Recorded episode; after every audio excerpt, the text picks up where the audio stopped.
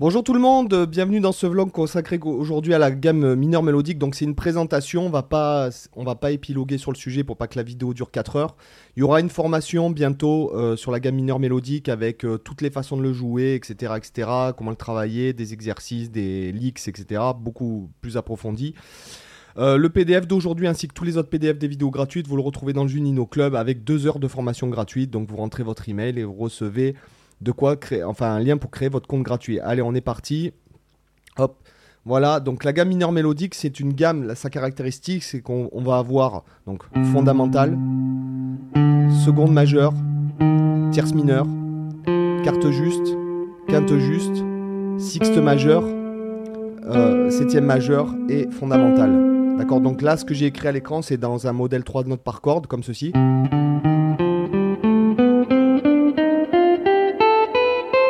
Ça, j'arrive à en fait.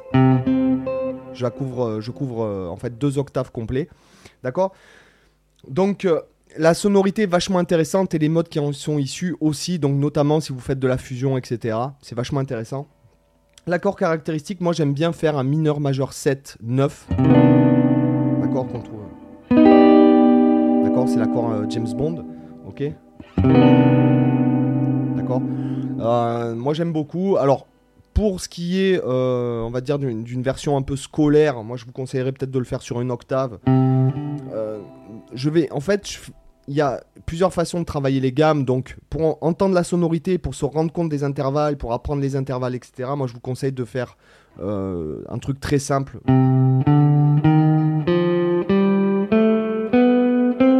De le faire comme ça en position, on va dire, scolaire sur voire même sur une corde.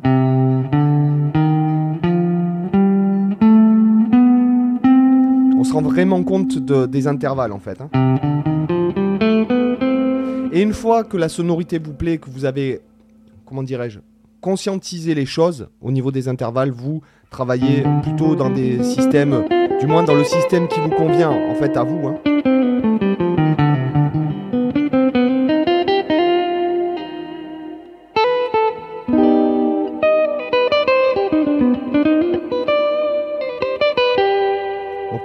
Donc ça, après, c'est à vous de voir. Moi, ce que je veux simplement, c'est que pour ceux qui connaissent pas du tout cette gamme, je la trouve... Euh,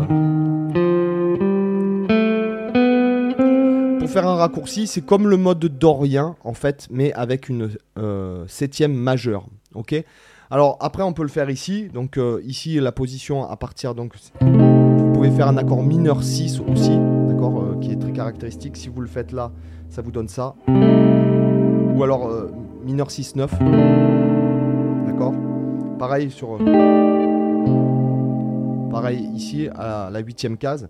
Et si jamais vous le jouez, euh, là je vous l'ai écrit 3 notes par corde, ça donnera ça.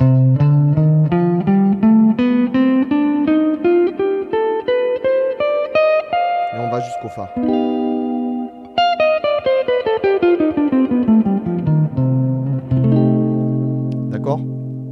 Quand ça vous plaît, quand une sonorité vous plaît, je vous, conseille de l'explorer avant de commencer à travailler vraiment des trucs... Euh.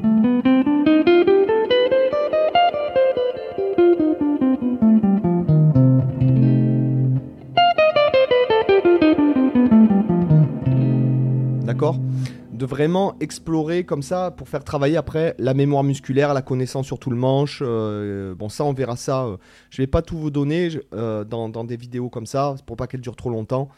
Mais surtout, euh, ce qui est important, c'est. Euh, euh, voilà, moi, c'est bien entendre ce qu'on joue et après le développer avec la mémoire musculaire, les exercices, la connaissance sur le manche, etc. etc., etc. D'accord? Moi, c'est voilà, ces sonorités que j'aime beaucoup.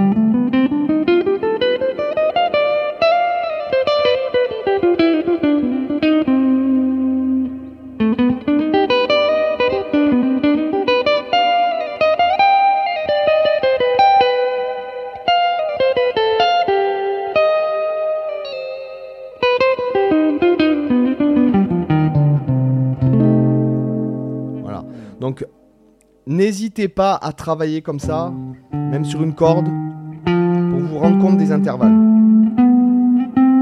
Essayez d'écouter. Il y a une vidéo prévue sur les accords mineurs majeurs 7, d'accord Etc. etc. D'accord Après, vous pouvez. Il y a plein de façons de faire. D'accord Après, on peut inventer euh, des, des centaines, des centaines d'accords, quoi. Voilà. Et euh, voilà, c'est moi, je préfère utiliser le mineur mélodique plutôt que le, mineur harmonique. Bon voilà, après ça c'est un choix. Euh, voilà. Donc vous verrez après, toujours pareil, ce boulot là, vous pouvez le faire sur tout, partout sur le manche, c'est-à-dire chercher, comme je vous dis, prenez l'habitude de, de, chercher sans travailler vraiment une position, mais de chercher les intervalles. Par exemple, si vous le partiez avec le petit doigt ici.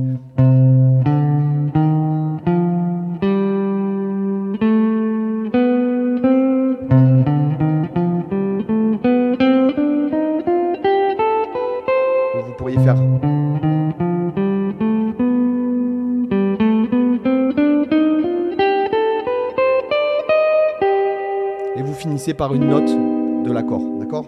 Ici.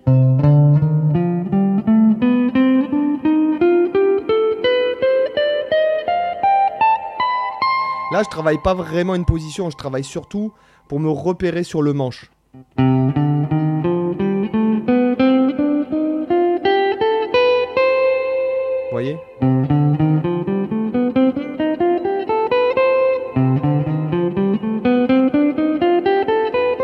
Là, par exemple, c'est en système d'octave. Je, fais ça sur une octave. Et je, refais, je réplique la même chose à l'octave supérieure. D'accord? Voilà, de vraiment travailler, même ici.